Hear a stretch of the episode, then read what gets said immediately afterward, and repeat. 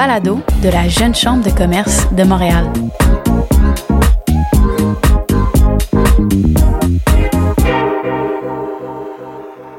Bonjour et bienvenue à cet épisode de la Relève au micro, un balado de la Jeune Chambre de commerce de Montréal. Je m'appelle Azélie Pouliot, je suis co-directrice du comité marketing créatif de la JCCM et je serai votre animatrice pour cet épisode hors série climat où nous allons parler d'éco-anxiété avec Isabelle Béliveau.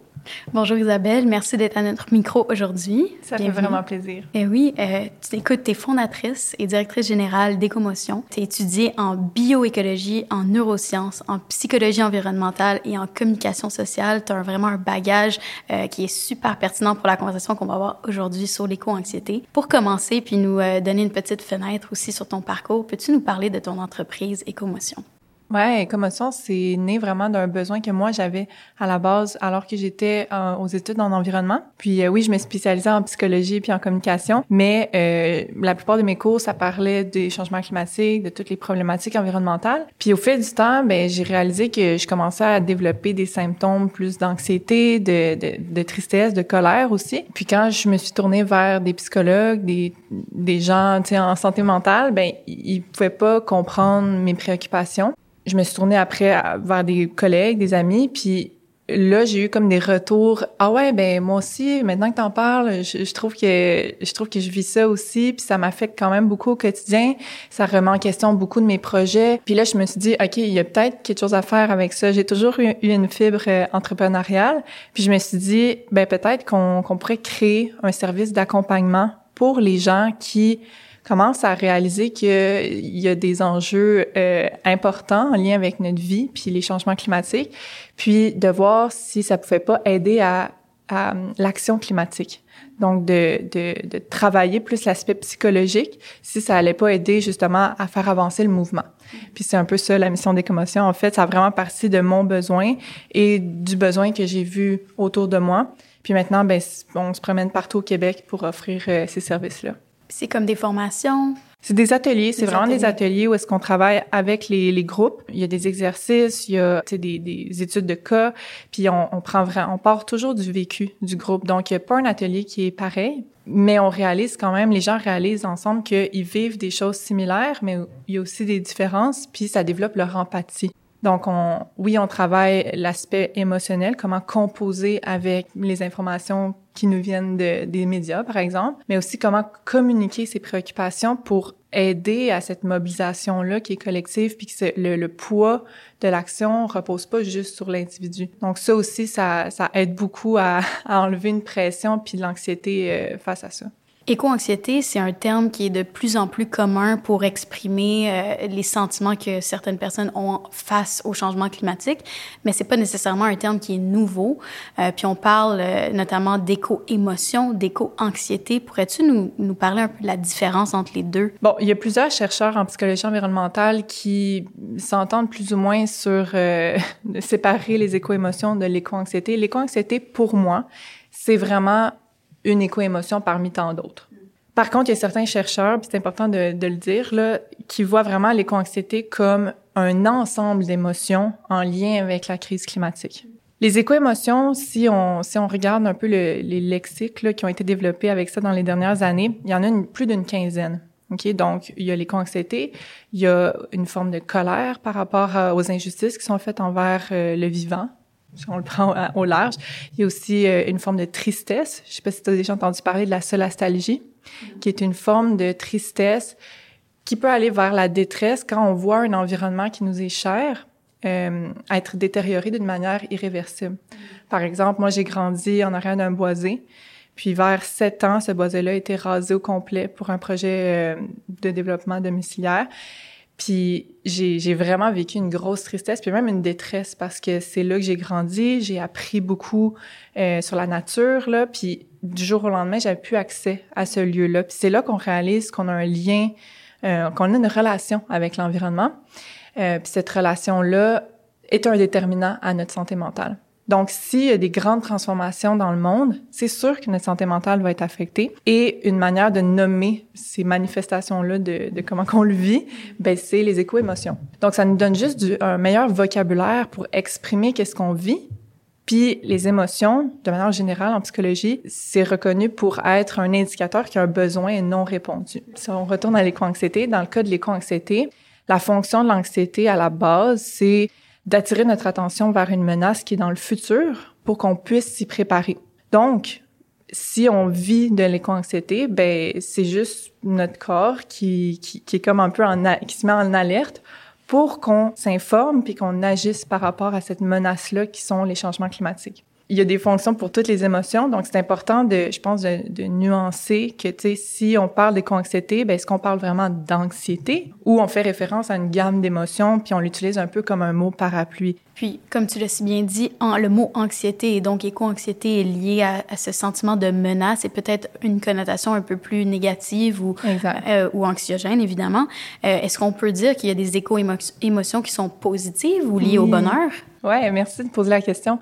Dans les 15 que j'ai nommés, il, y a, il existe un lexique là, qui, qui est super intéressant, puis l'émotion, disons, euh, plus négative, sans que ça soit péjoratif, là, mm-hmm. et euh, son, son opposé qui est plus positif. Mm. Il, y a, il, y a, une éco-émotion que j'aime vraiment beaucoup qui s'appelle la topophilie. Donc, c'est l'amour d'un lieu. Puis on a tous des lieux qui nous sont chers, qui nous apportent, euh, je sais pas, qui nous apportent bien-être, puis souvent, les, éco-émotions qui sont plus positives vont renforcer notre, sentiment de vouloir agir, de vouloir protéger. Tu sais, des fois, on peut peut-être plus passer de temps à parler des éco-émotions positives pour mm-hmm. trouver un sens finalement à notre action, au lieu d'être juste comme en réaction d'une menace, comme tu dis. Ouais. Puis on peut peut-être supposer aussi qu'avec euh, l'ère post-industrielle, l'urbanisation et tout ça, ça va, c'est de plus en plus difficile pour certaines personnes de peut-être aller créer ce lien-là avec la nature, puis avoir ce lien positif et c'est éco-émotions plus euh, euh, positives dans le quotidien. Est-ce que tu as des recommandations sur comment on peut euh, créer ce lien avec la nature euh, quand on vit dans une ville? Il y a tellement de choses. Puis tu sais, pour moi, c'est le lien à la nature, il est partout. Il y a une de nos intervenantes à Écomotion qui, qui, qui parle souvent d'amener la nature à soi, donc que ça soit d'avoir une plante à l'intérieur euh, ou d'écouter des, des documentaires euh, sur euh, sur la nature, sur les animaux, sur la faune, juste pour comme tout le temps nous reconnecter à, on est tellement pas à part de la le nature. centre de l'univers. Exact. Puis on fait partie d'un tout. Puis on, on, a tous une contribution, toutes les espèces ont une contribution. Puis je pense que c'est important de faire ça parce que présentement, j'ai un autre sujet, mais présentement, on est dans une perte de sens collective. Mm-hmm. On a vraiment besoin de trouver des repères. Puis moi, personnellement, je trouve beaucoup de repères dans la nature. C'est comme un rappel constant que j'ai pas besoin de tout mettre le poids du changement sur mes épaules, puis qu'on fait partie d'un tout. Pas juste les humains, mais les autres espèces aussi. Mais ça, c'est sûr que c'est ma, ma vision plus euh, écologiste, que je vois tout en système. Mais quand justement on voit la vision plus macro, ça enlève beaucoup d'anxiété. Pour vrai, je, je recommande. Ah, c'est intéressant que tu parles que de voir d'une perspective macro, parfois, ça te, ça te permet de te soulager ou d'avoir une, une, perspective qui est moins axée sur soi. Moi, c'est plutôt l'inverse. On dirait mm. que quand euh, je me ressens puis j'essaie de faire des gestes individuels dans mon quotidien, euh, ça me fait sentir bien. Par contre, quand je pense aux grandes compagnies, aux grandes corporations, puis l'impact vraiment que eux ont sur les changements climatiques, puis mon impuissance face à ça, ça mm -hmm. me crée plus de stress. Euh, ce serait quoi ta perspective par rapport à l'action individuelle versus euh, le changement plus systémique avec les grandes entreprises? Je pense que les deux sont nécessaires. Puis j'ai envie d'apporter la notion de culpabilité. La culpabilité, quand on parle des changements climatiques, c'est c'est un sujet comme très chargé. Si on prend la portion indi individuelle, on est responsable d'une certaine partie de, de ces changements-là, sauf que il y a une grosse part de la responsabilité qui vient plus justement des industries, des gouvernements, tout ça. Et souvent, le problème, c'est que les gens ont de la difficulté à faire la distinction entre culpabilité et responsabilité. Donc, ils vont se rendre coupables de quelque chose qui sont pas totalement responsables. Et ça, ça freine l'action. Puis ça, ça apporte toutes sortes de, de sentiments de non-efficacité, puis d'anxiété, puis d'impuissance. Et l'impuissance, pour moi, c'est un des, freins majeurs à l'action climatique parce que on, est comme dans une loupe de, j'en ferai jamais assez, je suis jamais assez, et ça, ça amène nulle part. Donc, c'est vraiment important de faire un, travail, je pense, de, réflexion carrément sur c'est quoi ma part de responsabilité réelle dans tout ça et de se concentrer là-dessus. Puis dès que les, sentiments de culpabilité émergent, ben c'est de, de, toujours bien les analyser. OK, dans en quoi cette action-là que je pose, j'en suis réellement responsable? Puis après, c'est pas se déresponsabiliser. Mm-hmm. parce que parfois, ça va dans l'autre extrême. Oui, c'est ça. C'est ça. Mais, tu sais, c'est de, de, de, vraiment toujours se demander ben, à quel besoin, là, mon émotion attend de répondre. Puis souvent, c'est là qu'on va réaligner nos actions. Ça va faire plus sens pour nous et nos émotions vont s'apaiser.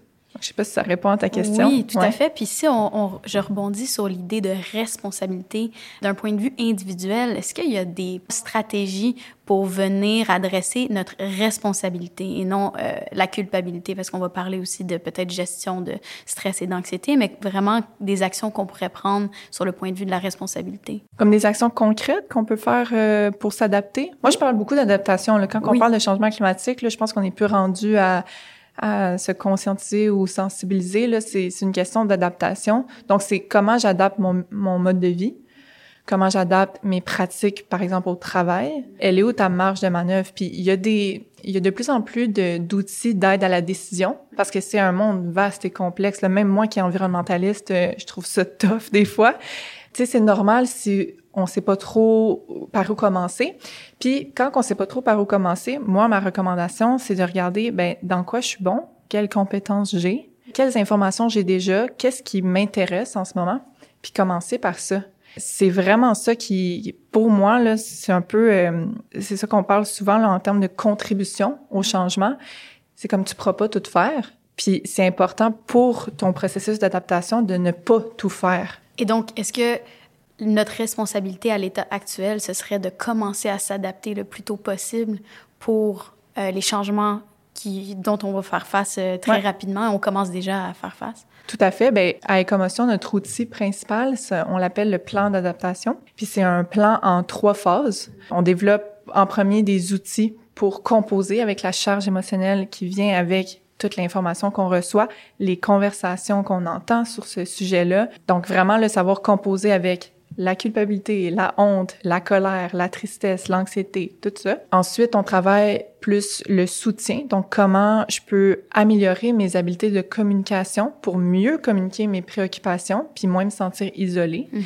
et euh, comment mobiliser plus efficacement autour de moi pour justement l'aspect collectif de la chose qui est super important pour euh, ce processus d'adaptation-là. Et le troisième, c'est la contribution. Quel rôle finalement je peux occuper? Puis là, on parle vraiment d'actions concrètes mais il y en a pas 45 000 des actions concrètes là que qu'une personne peut faire. C'est juste que à la gang, c'est ça qui est beau quand on fait des ateliers. Tous les aspects de la transition sont patchés par, excusez l'expression, mais par différentes personnes autour de autour de la table. Puis ça, ben, ça redonne espoir. Fais ton, fais ton bout de chemin, fais dans quoi t'es bon, puis les autres vont s'occuper d'autres choses. T'sais. Fait que c'est là un peu que, pas souvent les gens vont être comme, mais c'est comme ça déresponsabiliser. Non, tu fais juste te concentrer sur ta contribution à toi, finalement. Mm-hmm. Puis faire équipe avec d'autres gens qui ont des qualités qui sont complémentaires, puis d'avancer ensemble.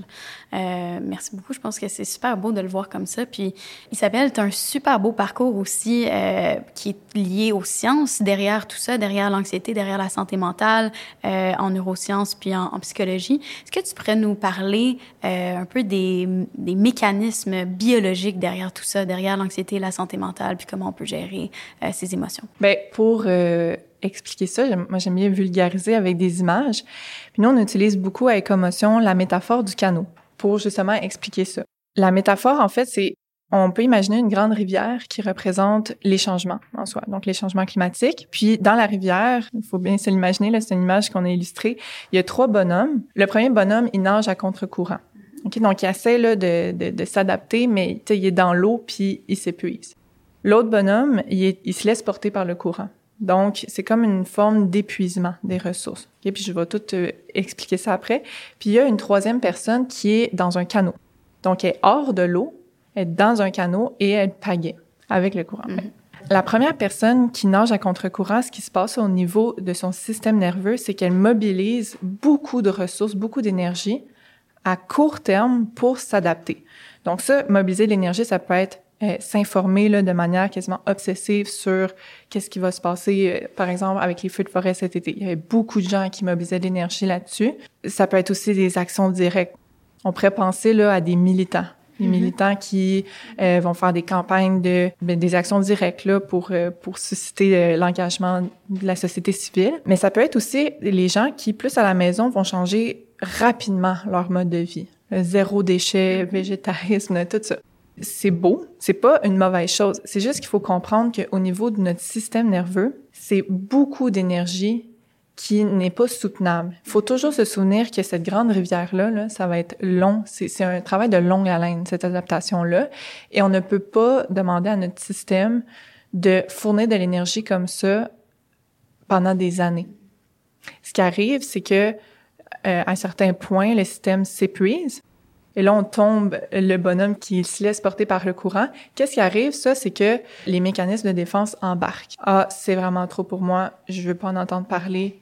Le déni, la paralysie, l'évitement des, conversations, l'évitement des nouvelles là-dessus, parce que le système est juste plus capable d'en prendre. Donc, l'affaire avec l'anxiété, c'est que c'est une émotion qui va générer beaucoup d'énergie à court terme pour s'adapter. Euh, excusez pas l'anxiété, la peur. Donc, si on reste trop sur cette peur-là, ben on épuise nos ressources et après, ben, c'est très dur d'en revenir si on veut. Puis on entend souvent ça aussi avec des militants ou des gens qui ont dédié leur carrière à, à, faire euh, de, de, la mobilisation euh, pour les changements climatiques. Souvent, il y a un point culminant où ils, ils, ils, peuvent plus continuer dans cette même direction. Puis cette, dépense d'énergie, comme tu viens si bien de, de l'expliquer. Donc, je pense que c'est un bon exemple. Puis c'est ça que j'allais en venir avec les militants qui se retrouvent justement dans la situation où est-ce qu'ils ont plus d'énergie. Ils vont dire les, presque la même chose que les gens qu'on va dire indifférents à la cause. Ah, Même même étape dans le système nerveux. C'est l'étape où les mécanismes de défense sont très forts pour protéger les dernières ressources qui restent. Wow. Moi, quand j'ai compris ça, ça m'a permis d'avoir, parce que je suis une ex-militante, ça m'a permis d'avoir beaucoup d'empathie pour ceux qui euh, ont été, peut-être ont grandi, des, des, jeunes ont grandi avec une surexposition à des mauvaises nouvelles, à des adultes qui leur parlaient que euh, la planète va pas bien, que ça va être difficile de, de, vivre, d'avoir accès à la nourriture, peu importe. Mm-hmm. Des affaires vraiment difficiles à, entendre puis à envisager ben c'est normal que ces adultes-là aujourd'hui, quand on leur parle de changement climatique, ça passe pas. Et je pense qu'il faut recréer des espaces sécuritaires pour parler de ce qui s'en vient et ce qui a déjà commencé à, à arriver. Parce que si on fait juste continuer à parler à des systèmes qui sont à bout, excusez, mm-hmm. on n'arrivera pas à mobiliser les gens. J'aime beaucoup cette image. Est-ce que quelqu'un qui flotte avec le courant peut remonter dans le canot éventuellement? Oui, mais c'est ça, j'ai pas parlé du canot. Le canot, c'est euh, c'est pour nous, c'est comme une, phase de, de, régénération, disons. Donc, que tu sois la personne qui nage à contre-courant ou celle qui se laisse porter, ben, ce que tu as besoin, là, en, en priorité, c'est des outils pour composer avec ces émotions-là, peu importe dans quel état tu es rendu, puis d'un bon réseau de soutien. Après, ben là, il y a ça, c'est vraiment les deux premières étapes. Après, on, nous on parle de direction. Fait quand je parlais de contribution, c'est comme maintenant là, à l'heure où on se parle, c'est quoi les actions que tu peux poser pour faciliter ton adaptation? Puis quand je dis ton adaptation, ça peut être l'adaptation de ta famille, ça peut être l'adaptation de ton quartier, c'est ça peut être large là. Mais c'est juste c'est juste quand on réalise, puis c'est pour ça qu'on aime beaucoup parler de cette image-là, quand on réalise qu'on est dans l'eau, ben on peut faire le choix de remonter dans le canot. Mm. Tu sais c'est pas euh, c'est pas grave d'être dans l'eau, c'est même normal. Mais il y a des outils puis il y a des façons de renforcer les réseaux de soutien pour que on se donne la chance de pouvoir contribuer, tu sais, puis qu'on soit pas juste toutes pris individuellement dans nos mécanismes de défense, un mm-hmm. peu, ouais. C'est comme ça que je le vois. Tu as mentionné tout à l'heure, en parlant surtout des gens euh, qui nagent ou qui sont dans l'étape où ils nagent à contre-courant, euh, de l'impact des médias, puis de la mm-hmm. médiatisation des changements climatiques. Euh, Qu'est-ce que ça peut faire, toutes les différentes tactiques, que ce soit plus vers l'alarmisme vers, ou vers la banalisation, comment est-ce que ça peut avoir un impact sur l'éco-anxiété? J'ai une opinion très très coupé au couteau avec les, les communications sur euh, ouais sur les changements climatiques. Euh, en ce moment, ben, je dirais ça s'est amélioré dans les dernières années là, parce qu'on a vu les effets de la pandémie, qu'est-ce que ça fait sur la santé mentale, comment qu'on communique euh, sur les enjeux de santé publique. Pour moi, les changements climatiques, c'est un enjeu de santé publique majeur, euh, si pas le plus important. Mais bref, en ce moment, la manière dont on communique sur les changements climatiques ne donne aucune raison de s'impliquer, malheureusement. Pourquoi? Parce que on, on informe sur une problématique qui est macro et on donne pas ou très peu de solutions. Donc, les gens sont laissés à eux-mêmes et ils n'ont pas d'autre solution que d'utiliser leur mécanisme de défense. Donc, moi, ma recommandation par rapport à ça, c'est oui, il faut en parler des changements climatiques, mais il faut premièrement amener euh, le sujet dans un dans un contexte. Moi, j'aime mieux utiliser des euh, des références à la culture générale parce que c'est pas tout le monde qui, qui ont des, des connaissances sur les changements climatiques. Ça va de mieux en mieux au niveau de la littératie, mais on est loin de que, que ça soit bien vulgarisé pour tout le monde. Donc, vraiment d'aller chercher l'attention euh, avec des éléments de culture générale. Puis il y en a plein, là. Il y en a vraiment plein, surtout le dernièrement, puis malheureusement, mais tu sais, avec ce qui se passe là, juste au Québec, les inondations, les feux de forêt, tout ça, on est capable d'aller chercher des éléments que les gens connaissent, là, tu sais. Ensuite, c'est de vulgariser bien la problématique et en même temps de valider les ressentis. Donc, si, si la problématique fait, génère une émotion, ben, au lieu d'essayer de communiquer d'une manière qui va pas générer d'anxiété, ce que les communicateurs essaient souvent de faire, ben, là, on, on laisse les gens vivre ce qu'ils ont à vivre, mais après, on valide. Et ça, ça va ça va comme diminuer momentanément l'impact, euh, l'intensité de l'émotion. Et ensuite, on termine avec une proposition d'objectifs collectifs. C'est pas nécessairement des solutions. Je pas dit solutions, je dis objectifs. Puis après, les gens vont se créer des solutions avec ça. Mais c'est juste, les, quand j'ai dit tantôt, les gens ont besoin de repères. Il y a certains chercheurs en psychologie environnementale qui parlent euh, de plus en plus de syndrome pré-traumatique. Donc, quand on communique sur les changements climatiques, faut prendre quasiment pour acquis que les gens sont traumatisés de ce qui se passe. C'est ça. Donc, si on donne pas d'objectifs collectifs, on donne pas de repères, on pourra pas mobiliser euh, les gens.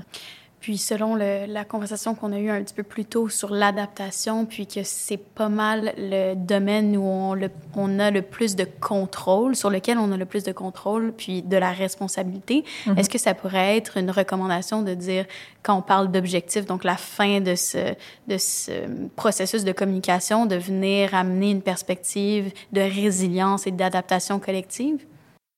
Je crois que le mot adaptation, résilience, ça, ça, ça parle beaucoup à, à, beaucoup de gens, mais adaptation encore plus. Parce que c'est, je pense que dans le terme adaptation, souvent les gens entendent opportunité de changer des choses mm-hmm. qui, euh, tu sais, qui sont déjà comme pas full, euh, full agréables, tu sais, par rapport à notre société puis comment qu'on fonctionne. Puis aussi dans adaptation, quand on le décortique, là, il y a aussi toujours une notion de deuil. Et quand on commence à parler de ça, oui, c'est difficile, mais les gens ont, vraiment besoin de vivre un gros deuil, ben, écologique, mais aussi social sur comment qu'on, on va fonctionner comme société. Donc, un coup que ça c'est fait, ben c'est comme si le mouvement de l'adaptation est vraiment plus facile, puis c'est, c'est souhaitable. C'est, c'est plus comme imposé de, euh, tu sais, quelques années on communiquait beaucoup sur les gestes individuels, puis c'était beaucoup imposé. Donc, ça amenait beaucoup de résistance. Avec l'adaptation, on dirait qu'il y a une grande partie de, de, de, responsabilisation puis de reprise de pouvoir. Et ça, je pense que au niveau de l'autonomie des, des communautés, c'est vraiment bon.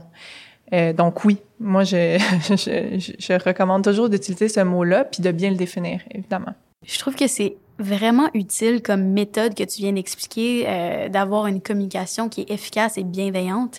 Euh, puis j'aimerais ça peut-être pour nos auditeurs, euh, puis même moi-même, d'avoir un exemple concret de comment on peut avoir ce genre de conversation avec nos collègues, avec nos amis, les, notre entourage. Euh, puis je vais te parler un peu d'une situation euh, personnelle qui m'est arrivée cet été. Euh, comme on le sait, on a de plus en plus de vagues de chaleur dans, dans les temps chauds pendant l'été. puis dans mon quartier, il y a une, une femme âgée euh, qui vit sur ma rue. Puis je sais qu'elle n'a pas d'air climatisé. Puis à chaque fois qu'on a une grosse vague de chaleur, ça m'inquiète beaucoup. Euh, puis j'aurais le goût de communiquer ça avec mes voisins, puis de s'assurer qu'on est bienveillant, puis qu'on on prend soin d'elle dans ces moments-là. Puis des fois, je me trouve sans outils. Euh, puis j'aimerais ça savoir ta recommandation sur comment approcher ce type de conversation. Tellement un bon exemple. Puis tu sais, les vagues de chaleur, c'est vrai que c'est super comme d'actualité. Fait que déjà là, on a notre élément de contexte. Fait que tu peux juste amener, si tu parles à, un voisin, tu peux juste amener ça, tu sais. T'as remarqué, il commence à faire vraiment chaud. Tu demandes comment que la personne peut-être se sent par rapport à ça, comment qu'elle vit ça. Puis ensuite, tu sais, peut-être te préparer un peu d'avance, mais tu sais, pourquoi il y a des vagues de chaleur, pourquoi ça arrive de plus en plus souvent, pourquoi c'est préoccupant, tu sais, qu'est-ce qu'on qu'est-ce qu'on doit faire par rapport à ça pour s'adapter justement?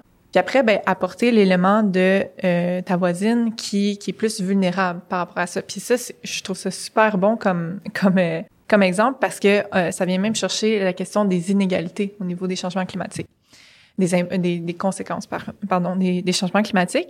Donc, tu peux même vulgariser sur, oui, il y, il y a les vagues de chaleur, mais il y a aussi des populations qui sont vulnérables en raison des inégalités qui sont causées par les changements climatiques. Donc, ça, c'est ta problématique. Puis après, de, de poser la question au, à, ton interlocuteur, comment ça fait sentir ces informations-là? Comment il reçoit ça?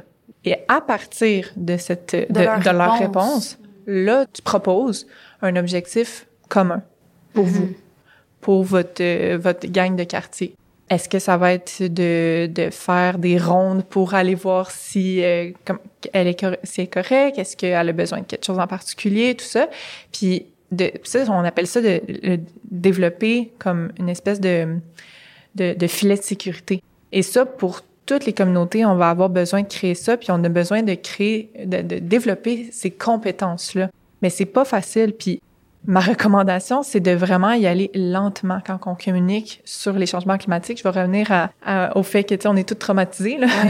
Donc, tu sais, vraiment y aller lentement, tu sais, prendre son temps quand on parle, vraiment toujours valider le ressenti ou demander comment la personne reçoit ça, puis s'adapter, s'adapter, s'adapter. Puis des fois, c'est correct de dire hey, je, suis désolée, on va s'en reparler plus tard parce que là toi tu sens que ça, ça vient te chercher aussi, tu sais. Donc tu sais, vraiment considérer, c'est pas un sujet que... Quand qui est facile d'approche pour tout le monde. Qui est facile d'approche, mais ce que je veux dire, c'est, tu sais, tantôt je parlais comment qu'on, souvent on, considère que l'humain est à l'extérieur de l'environnement. Oui. Ben, comme si les changements climatiques, on les vivait pas ou qu'on n'était pas concernés on est tous concernés.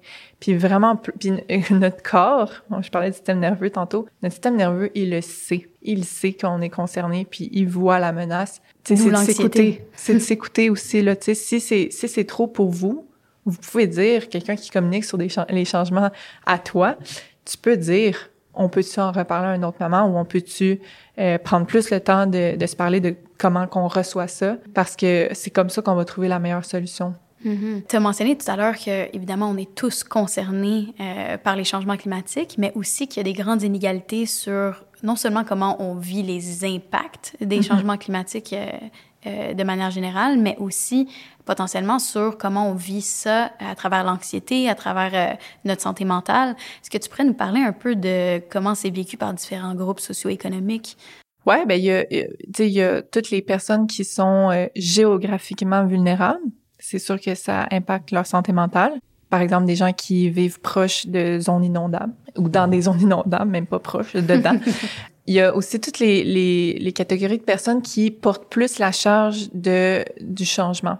Par exemple, les femmes qui portent euh, vraiment de manière genre, exagérée euh, le, la charge de changer le mode de vie au foyer. Donc, d'adapter finalement euh, la maison à ces, euh, à ces changements-là. Euh, puis il y a toutes les personnes, par exemple, qui justement vont vivre dans des quartiers qui vont être moins végétalisés, donc qui vont être plus euh, vulnérables justement aux, euh, aux îlots de chaleur. Il y a plein d'exemples comme ça. Puis tu sais, souvent les gens qui euh, se sentent le moins concernés par les changements climatiques, c'est justement les gens les plus privilégiés sais, qui vont qui vont un peu pouvoir s'en sortir jusqu'à très longtemps. Puis ça, c'est c'est vraiment difficile de, de communiquer puis d'aller chercher ces gens-là parce que justement le, leur leur privilège les, les protège, protège finalement leur système nerveux. Mm. Donc, s'ils ressentent pas les émotions d'urgence, ben c'est pas notre communication qui, comprenez-vous, mm-hmm. Il, y a, souvent euh, cette idée-là qu'on peut générer de l'anxiété, mais ça, ça, dépend vraiment de beaucoup de choses, dont le contexte et l'environnement dans lequel la personne évolue. Puis si elle a plein de ressources puis plein d'outils, elle, vivra pas les émotions comme quelqu'un qui, qui est dans une zone inondable. Mm-hmm. Puis comme tu l'as dit, ça vient d'un point euh, biologique où est-ce qu'on ressent cette menace, puis on a cette réaction euh, d'anxiété liée à, au changement de l'environnement. Mm-hmm. Mais si on n'est pas exposé à ces menaces-là de la même façon, c'est sûr qu'on n'a pas la même réaction, puis c'est difficile à, à, à s'imaginer euh, puis de, de se mettre dans cette position. Tout à fait. Un grand merci pour cette magnifique conversation. J'aimerais conclure avec une dernière question. La JCCM a changé son slogan cette année euh, et son nouveau slogan, c'est le changement passe par vous. Donc, une question pour toi, ce serait par rapport au climat, ce serait quoi ta prochaine étape, que ce soit avec ton entreprise Écomotion ou d'un point de vue personnel, c'est quoi ton prochaine étape pour faire face au changement climatique? En faire moins. Surtout dans notre culture euh, occidentale, on, est beaucoup dans, dans la performance, puis c'est vrai aussi dans le milieu environnemental qui est censé faire ralentir la société puis adopter des, des, euh, des, pratiques plus respectueuses du vivant, mais souvent on s'oublie dans le vivant, puis on s'en met énormément sur les épaules. Donc, euh, faire moins, je sais que c'est ça, ça sonne, euh, ça peut sonner contradictoire parce qu'on est dans une urgence d'agir, mais il y a urgence aussi de ralentir. Puis il faut se ralentir soi, pas juste nos activités. Merci énormément euh, pour cette belle conversation ça encore, fait plaisir. Merci à toi. Un merci tout spécial à Isabelle Béliveau pour cette superbe conversation sur l'éco-anxiété. Vous retrouverez toutes les informations en description de ce balado. Si cet épisode a suscité votre curiosité, retrouvez-nous dans deux semaines pour découvrir notre prochain hors-série. Et bien sûr, abonnez-vous pour ne manquer aucun épisode. Cet épisode a été possible grâce à la contribution d'Alissa Boily-Simard, conseillère en communication marketing, Cécile Martin, conseillère principale affaires publiques et programmation contenu, et Claire Bardin qui co-anime ce hors-série climat avec moi, et évidemment l'équipe à la 3 médias.